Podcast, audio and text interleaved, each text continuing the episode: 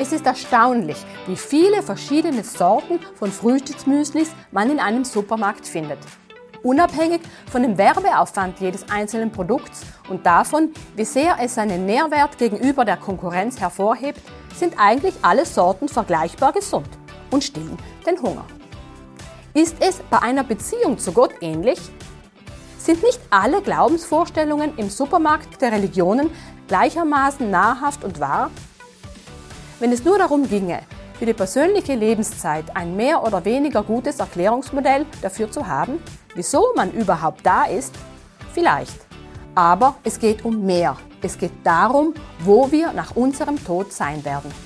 Deshalb wäre es fatal, auf eine Mogelpackung hereinzufallen, die uns über den Tod hinaus nicht das Leben garantieren kann. Sogar Theologen behaupten heute, es gibt viele richtige Wege zu Gott und keine Religion kann von sich behaupten, die einzig richtige Erkenntnis zu besitzen.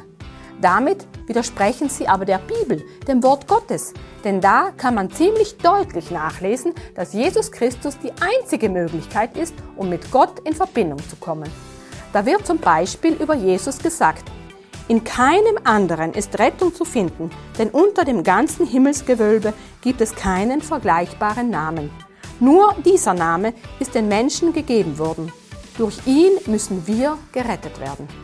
Das Geschenk des ewigen Lebens ist umsonst für jeden, der Jesus Christus im Glauben aufnimmt. Wenn du nicht weißt, was das bedeutet, dann schau dir doch mal das Video Neugeboren auf unserem Kanal an.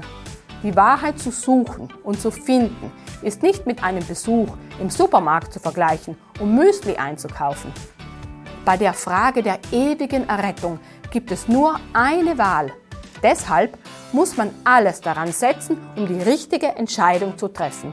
Und das sollte man keinen Tag länger aufschieben.